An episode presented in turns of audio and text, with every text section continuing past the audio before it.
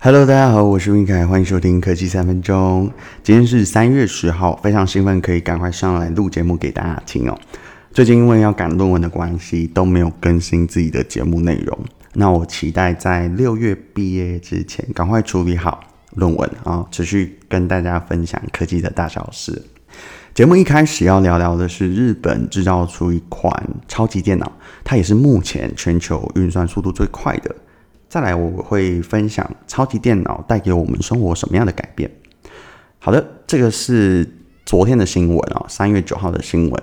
日本理化学研究所和富士通共同开发了一款新型的超级电脑，它名字叫富岳，目前是全球超级电脑运算速度排行榜 Top 五百的冠军。它在实用性的运算以及人工智慧，还有大数据的解析能力三个评分项目当中都是冠军。那超级电脑跟我们一般在家的这些个人电脑到底有什么差别呢？如果说以家里的个人电脑是四核心的情况下，那么超级电脑大约是有一百八十万台的核心数，这个效能哦这么多，光是一个超级电脑，它的处理器就来到七百二十九万，但是以这么多的核心数来说，电费其实也会非常可观。功率达到每小时两万八千三百三十五千瓦，所以说随着超级电脑的问世，然后也会带来一些发明来改善啊部分的缺陷，像是水冷技术啊，这个在机房通常会产生大量的热能的同时啊，以往都会是用冷气来降温，但是冷媒的使用也会影响到地球暖化更加严重嘛。以 Google 来说，它在美国的道格拉斯资料中心里面，它就是引进回收的污水来降温。另外呢，在芬兰，它的资料中心也是第一座使用海水来冷却的资料中心。第二个要来分享的发明是张量处理器，它简称 TPU。像是 Google 呢，它过去在机房里面使用的这个机组积体电路。它在一片主机板上面串联了五到六个处理器，那这方面就是省空间，二来也是增加运算的能力。它应用在哪里呢？云端服务或是加速机器学习上面。OK，那我们讲到的应用，超级电脑通常会需要大量运算数字，好，或是要跑图，好，那有哪些部分呢？比如说像是天气预报。我们在台湾台风很多嘛，所以要分析台风的路径或者是降雨量等等，然后这个部分就派上用场。还有天文啊，还有像是一些物理化学的什么分子模型等等，医疗产业啊。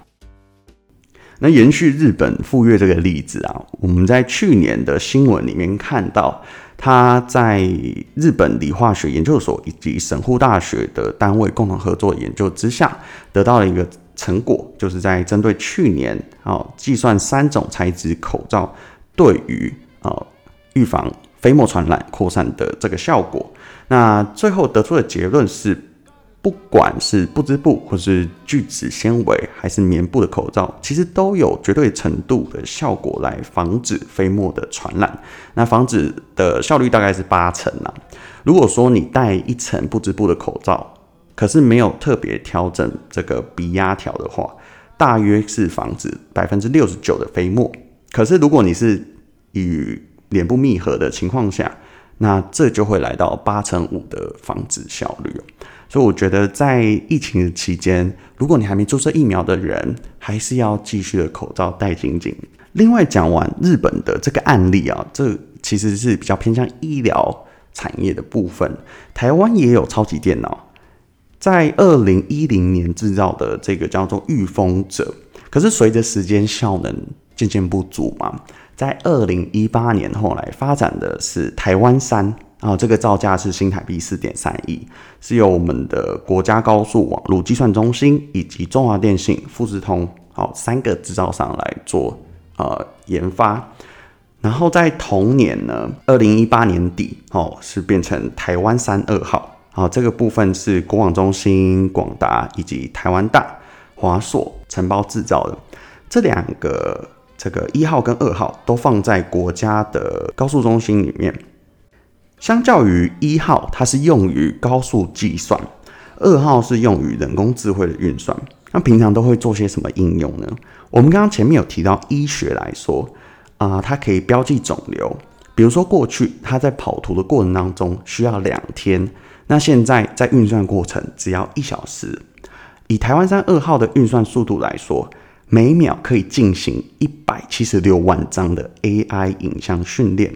从过去可能要七天才能检定这个病源，到后来可以缩短到五小时。那在疾病检测上面，从一周变成十二小时。在标记这些肿瘤的部位上面，过去的旧电脑要四十八小时，现在大幅缩短到只要一小时就可以完成。那另外，因为超级电脑它其实可以模拟成很多很多的小电脑，不管是像中央气象局或是人工智慧的实验室，以及几间大专院校，都有采用台湾山一号跟二号的一些资源。那应用在蛋白质分析啊、数据探勘、影像辨识，还有口罩地图以及酒精地图等等，在线上透过申请，其实可以。提供给一些学术单位，产官学都可以免费使用。节目最后呢，要来分享的一个时事，就是在中南部水库目前是缺水的状况。全台湾有二十一座的水库，哦，有十座蓄水率低于百分之二十。那我们希望在接近梅雨季的时候，可以解决水的问题啊。喜欢科技三分钟，欢迎按赞、追踪并分享。我们下次再见。拜拜。